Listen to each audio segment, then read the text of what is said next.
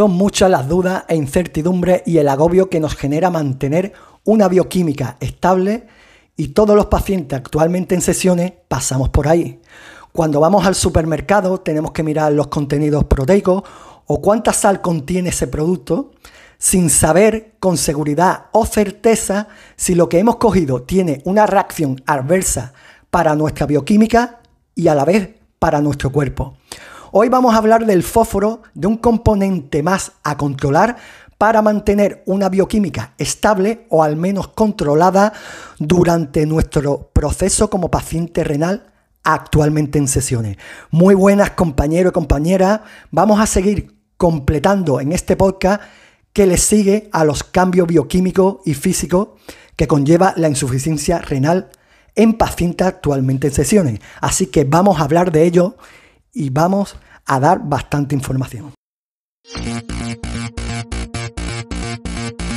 Queridos y atrevidos potenciales renales, muy buena familia al nuevo programa de podcast dirigido especialmente a una comunidad experiencial, metodológica y científica en la insuficiencia renal crónica.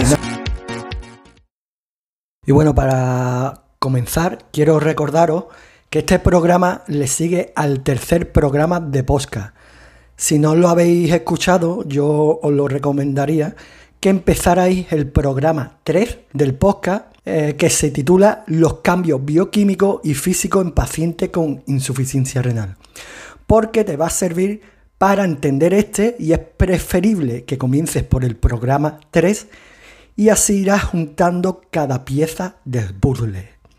Lo que vamos a desplegar en este programa no es nada nuevo que vosotros ya no conozcáis, así que espero que lo que sí voy a tratar es de explicarlo lo mejor, minimizando un poco esa angustia y represión que nos genera el ir a comprar alimentos a algunos supermercados y, por qué no, a tener otra visión más amplia para mejorar nuestro sistema alimentario que nos ayude pues a potenciar nuestra debilidad renal y a no desintegrarla. También recordaros que en el programa 3 que hablé sobre el potasio, eh, de la forma y cómo se encontraba en nuestra bioquímica, cuáles eran sus efectos y la forma de eliminación, pero sin embargo sabemos que el fósforo es una proteína igual de importante como el potasio en personas que eh, se encuentra fuera del entorno de luchadores insaciables, o sea,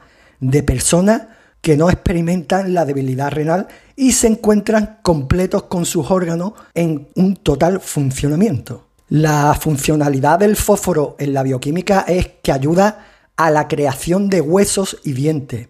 Por supuesto también refuerza la conservación y reparación de células y tejidos, como bien puede ser la piel y el tejido de cada órgano de nuestro cuerpo.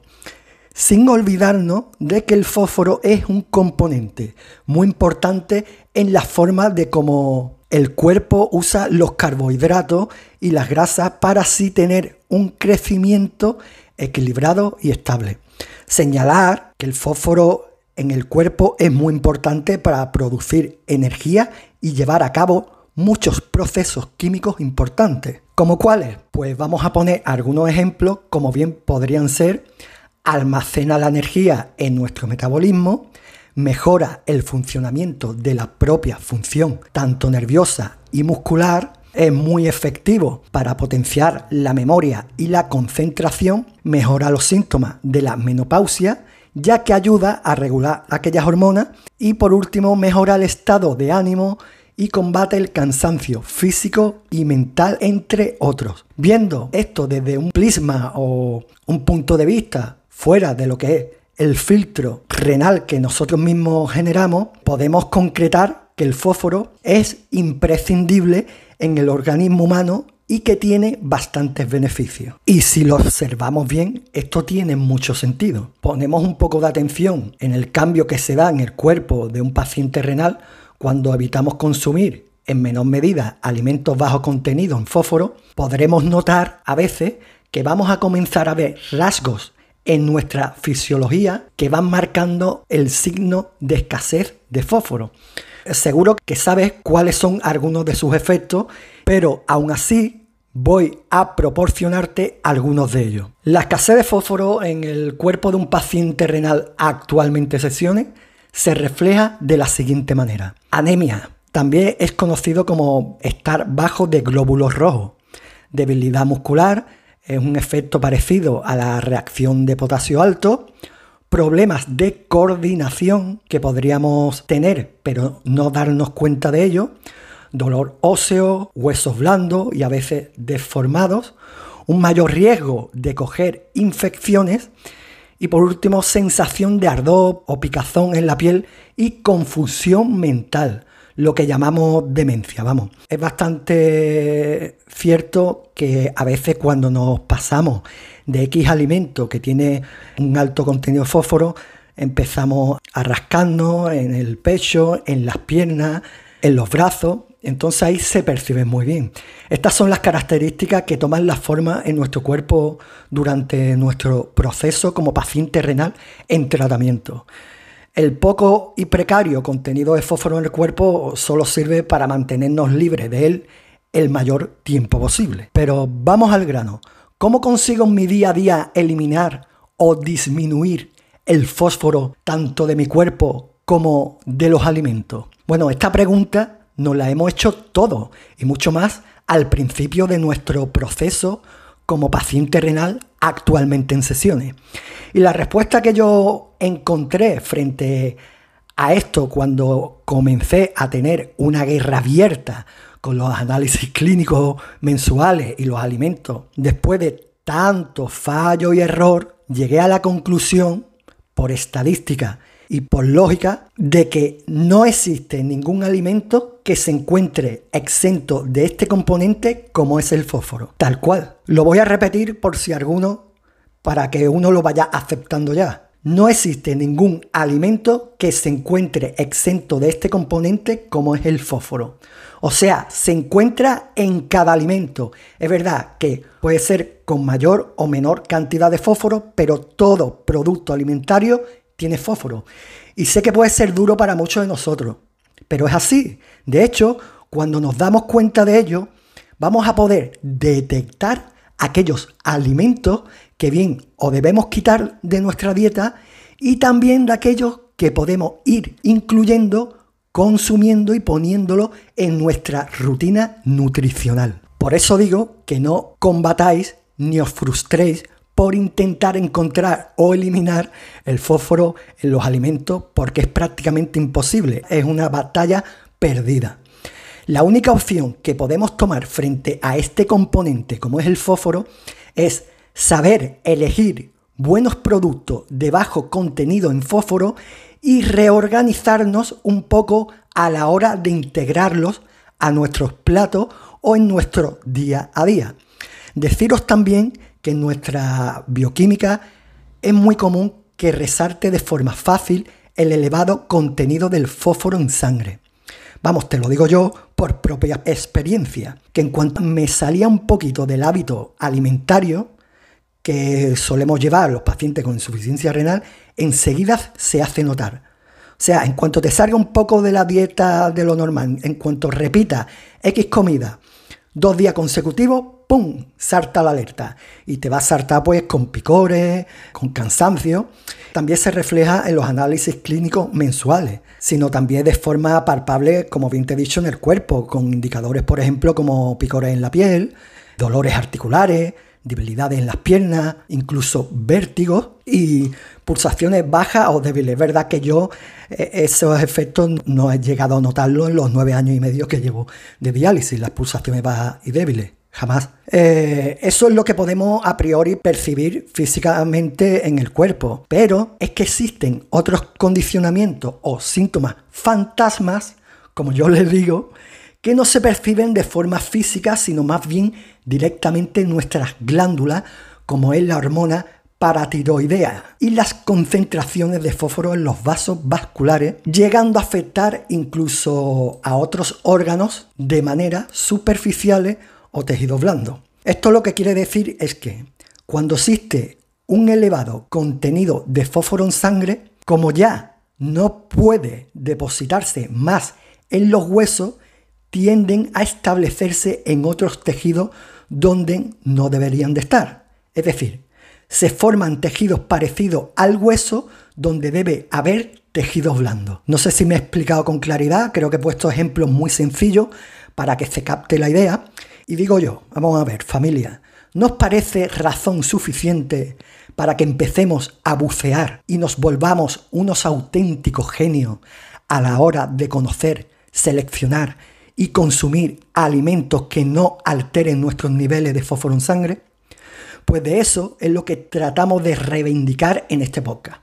A tener control y crear recursos e ideas para favorecer y potenciar la propia debilidad renal. Y ahora vendría la pregunta, al menos la que yo mismo me haría. un momento, voy a beber un poco de agua. La pregunta que yo me haría, ¿y cómo se consigue mantener un buen control de fósforo o eliminarlo de nuestro cuerpo?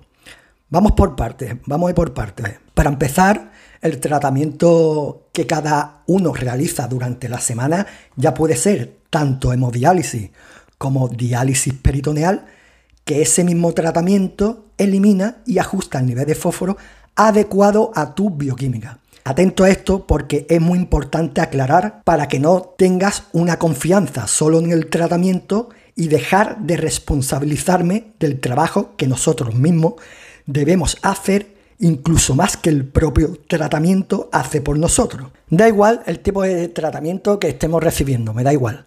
No elimina suficiente cantidad de fósforo, ni prioriza siquiera de manera primordial la eliminación de fósforo en sangre. O sea, para que nos entendamos que elimina más bien poquito fósforo. Por ese mismo motivo que tenemos que realizar un buen trabajo con los alimentos y las clases de bebidas que ingeramos. Eh, después, aparte del tratamiento y la buena gestión nutricional que vayamos realizando. Seguramente comencemos tomando algún que otro suplemento para evitar y controlar el fósforo en sangre. En mi caso, lo que yo tomo después de cada almuerzo y cena es forrenol y rembela en sobre, los dos, ¿vale? Almuerzo y cena. Dependiendo si tengo el fósforo un poco más elevado en X mes, pues quizá tomo Forrenol para merienda, pero de momento solo me he quedado con almuerzo y cena. Estos suplementos lo que hace es que ayudan a captar el fósforo de los alimentos ingeridos para que después los recoja por completo y sea eliminado por las heces. Y ya para resaltar, como último punto, es cierto que a veces, eh, dependiendo de las estaciones del año, se nos apetece una comida más variada o alimentos muy variados y adecuados a esa temporada. No es lo mismo una dieta otoñal, que quizá tengamos más opciones a la hora de optar por aquellos alimentos para pacientes con insuficiencia renal actualmente en sesiones, que una dieta primaveral o de verano, que es una época ya un poco calurosa, ya que con el calor y la deshidratación nos apetece cosas muy distintas y eso muy diferente.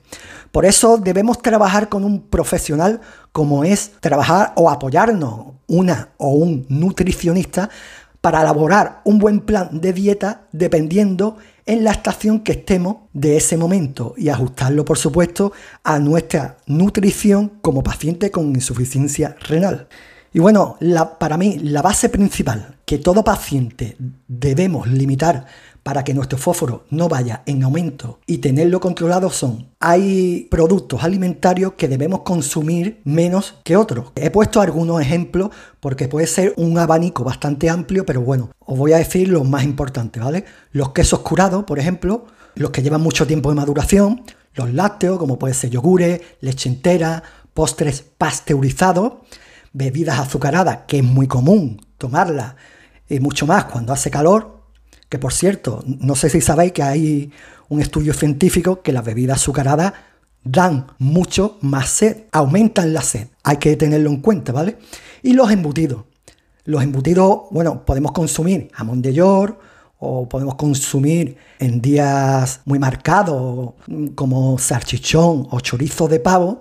Yo siempre utilizaba el salchichón, chorizo de pavo en mi última sesión de la semana como premio, ¿vale? Por la mañana antes de entrar en diálisis. Esto, por ejemplo, es una manera de quitarte el antojo o comer algo diferente. Y también están los tipos de pescado azules como puede ser sardina, boquerón, atún, caballa, etc.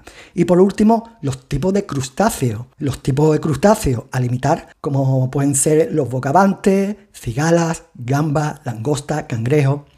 Como siempre digo, días exclusivos que puede ser para una cena especial, una boda o para Navidad, pero que sea exclusivo.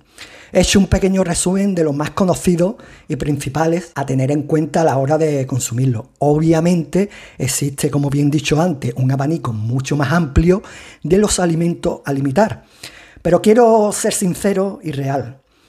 Y no es menos cierto que yo no deje de consumir ningún alimento de los que te acabo de citar. Simplemente que elijo el momento o el día de forma estratégica que sé que me lo puedo permitir y no causa un efecto que afecte de manera exponencial a mi cuerpo, pero más directamente a mi bioquímica. La cuestión de todo esto, yo siempre digo, debemos actuar con inteligencia. Es saber utilizar de manera estratégica, organizada e inteligente aquellos productos que normalmente se encuentran fuera de nuestra dieta habitual. Y bueno, simplemente para acabar y finalizar este programa, Quiero añadir que no es bueno tampoco obsesionarse porque eso genera parálisis a la hora de tomar decisiones y mucho más a la hora de aprender y desarrollar como un verdadero paciente potencial renal. Recuerda que la parálisis por sobreanálisis no te deja avanzar. Existen buenos planes nutricionales y enriquecedores que llegan a ser una dieta muy buena, sana y potencial. Y si hace falta, organiza una reunión con nutricionista del centro o privado, siempre que sea enfocado en los alimentos o el tipo de alimento para pacientes con insuficiencia renal, para que valore, integremos y construyamos una buena fuente de alimentación para tener un cuerpo bien nutrido que refuerce tu cuerpo para estar preparado a fuerza de balas y así fortalecer a la vez la debilidad renal y por supuesto está en un cuerpo óptimo para cada sesión. Y nada familia, hasta aquí este podcast, espero que os haya servido de indicador para que toméis cierta dirección, compromiso y sigáis invirtiendo en vuestra mejora en el proceso como paciente con insuficiencia renal actualmente en sesiones. Ya sabéis, si os puedo ayudar o dar algún consejo de referencia con respecto a la insuficiencia renal y al proceso que conlleva en cualquier área, si está en mis manos y, experiencia, no lo dudéis. Os dejo mi cuenta de Instagram que es renal-powerfood con dos L al final renal-powerfood. Es ahí donde me podéis encontrar. Suelo subir cositas que tenga que ver con todo lo que nos impulsa poder realizar con la propia debilidad renal. Ya sabéis que quiero que compartáis con vuestros amigos, vecinos, familia, incluso con vuestras mascotas, si hiciera falta, con aquellas personas que, ahora mismo se esté iniciando y se encuentre un poco destraviado de lo que es la insuficiencia renal, compartirlo. Vamos a seguir dándole caña, seguimos potenciando nuestro desarrollo para mejorarnos no solo a nosotros, sino a la misma debilidad renal. Hasta pronto y nos vemos en el próximo podcast.